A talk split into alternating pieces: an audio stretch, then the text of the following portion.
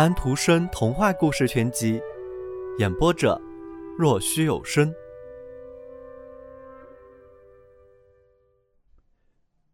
在终极的那一天，我们这儿整个有生之年中最神圣的一天，是我们临死的那一天，那是终极的一天，神圣、伟大、转变的一天。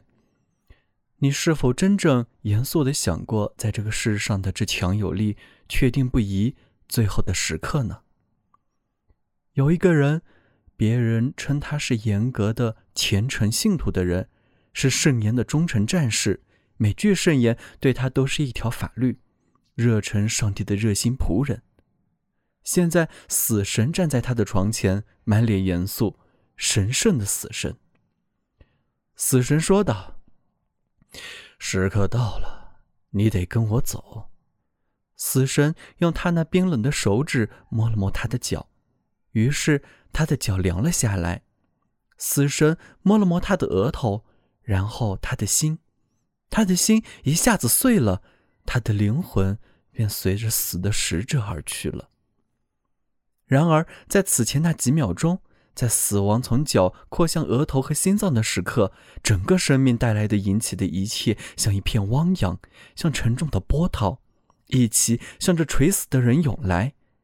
这样，这个人一眼就可以立刻看见到那令人昏眩的深渊里，在这一念之中，便悟识出那无穷无尽的路途。这样，这个人一眼便望尽了那无数的星星，识别出寰宇中的星球和世界。在这样一刻，罪孽深重的人会浑身颤抖，没有任何东西可以依靠，就好像他在无尽的空虚中沉沦下去似的。但是，虔诚的人则将头靠向上帝，像孩子一样依赖着。你的意志将在我身上实现。但是，这位弥留的人并无赤子之心。他觉得他是一个成年人，他不颤抖，不像有罪的人。他知道他是真正的信徒，他遵循着宗教形式中所有的严格要求。他知道，亿万人都要从这康庄大道上走向接受最终判决的时刻。他完全可以用剑和火在这里毁掉他们的躯体，就像他们的灵魂已经被毁掉的那样。就像他们的灵魂将永远被毁掉的那样，他的道路现在通向天上，在那儿，仁慈为他打开了大门，仁慈，他允诺了的。灵魂跟随着死的石子走了，但是他又一次望了望他的床榻，榻上他的尸体被白色湿衣裹着躺在那里，那是他的奇特自我印记。他们飞，他们往前。好像在一间宏大的厅里，而又像在一座树林里。大自然经过了修剪，有的地方伸展开了，有的地方被捆扎起来，布置得很整齐。经过艺术的加工，像古老的法式花园那样，这里在举行化妆舞会。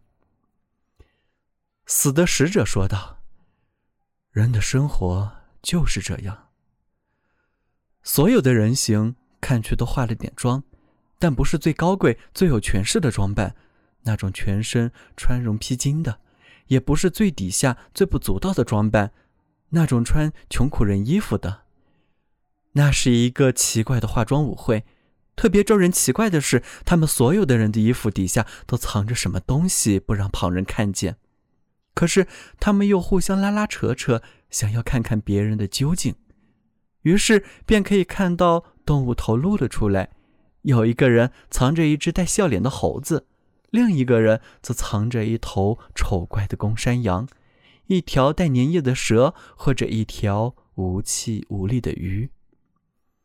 那是我们大家都带着的动物，都是牢牢地生长在人身上的动物。它在蹦，它在跳，它要跑出来。每个人都把衣服收紧裹着它，可是，一个个最终还是扯开了对方的衣服，叫喊道。你瞧见了吧？瞧，这是他，这是他。每个人都揭开了别人的丝绸。游荡的灵魂问道：“我身上又是什么动物呢？”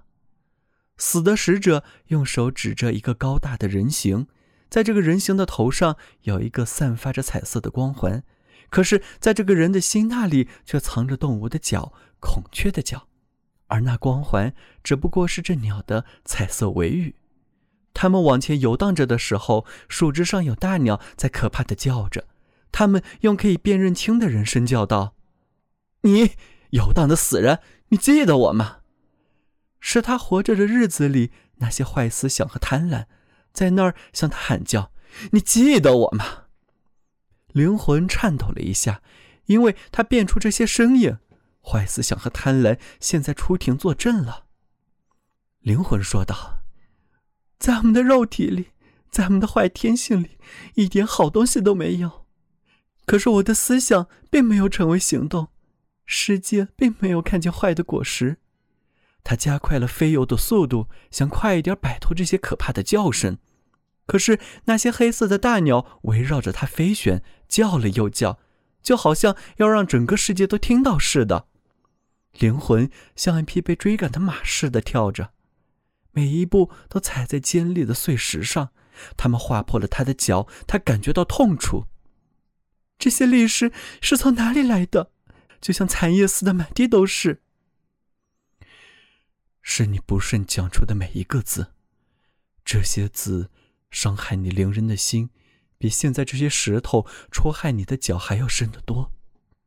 灵魂说道：“我可没有想到这个。”不要论断，以免你们被论断。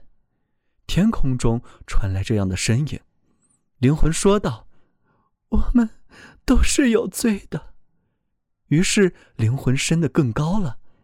我一直遵循着教规和福音，我做了我能做的一切。我不像别人那样。他们来到了天堂的大门，看守大门的天使问道：“你是谁？告诉我你的信仰，用你的行动向我表明你的信仰。”我严格的遵循了所有的教诫，我在世上所有人的眼前保持谦逊，我憎恨并且罪恶抗争。和那走上通向永远灭亡的广阔道路的恶事和人抗争。如果我还能办到的话，我还会用火和剑这样做的。天使说道：“这么说，你是穆罕默德的信徒了？”我从来不是。凡动刀的，必死于刀下。主的儿子说：“你没有他的信仰，你也许是一个以色列的儿子吧。”摩西说：“以眼还眼，以牙还牙。”以色列的儿子，你的最圣洁的神只不过是你的人民的神。我是基督教徒。我从你的信仰和你的行为中看不出这一点来。基督教的教旨是谅解、仁爱和仁慈。仁慈。无尽的太空中响起了这样的声音。天堂的门敞开了，灵魂向着敞开的圣地飞去。然而，那冲出来的光线十分刺目，具有极大的穿透力，像面对一柄出鞘的剑一样，逼使灵魂又退了回来。回荡着的音调十分的柔和和激动人心，任何城市的嘴舌都发不出这样的声音。灵魂颤抖着，越来越深的拱弯下去。但是天空的明朗气氛亲近了他，于是他感到了，体察到了他从来没有感觉到的那些东西：他的高傲自大，他的凶残和罪孽的负担，现在都在他内部呈现出来了。我若是在世上做过什么善事，我那样做的是因为我别无选择；但是恶事，则完全是出于我的自觉。灵魂觉得这圣洁的天堂之光刺着他的眼，他无力的往下坠落。他觉得坠落的很深，自己蜷缩了起来，沉重的很，还不足以进到天国的国土里去。思想中想着那严峻正义的上帝，他不敢喊出仁慈来。而这时，仁慈出现了，他没有敢期盼仁慈。上帝的天空是一片无尽的环域。上帝的慈爱充满其间，神圣的、幸运的、慈爱和永恒的你，人类的灵魂。天空中这样想着，歌唱着。我们，所有的我们，在我们城市生命终结的这一天，都应该像这个灵魂一样，在天国的光芒和荣耀之前，颤抖的退缩回来，深深的低头躬身，谦卑的坠落。但是，我们将被他的慈爱、他的仁慈拖着升起，飞进新的轨迹，更加纯洁，更加高贵，更加善良。我们会越来越接近光的荣耀，得到他的鼓舞而更加坚强，以步入那永恒的圣境中去。小朋友们，今天的故事已经讲完了，请闭上你们的眼睛吧，晚安。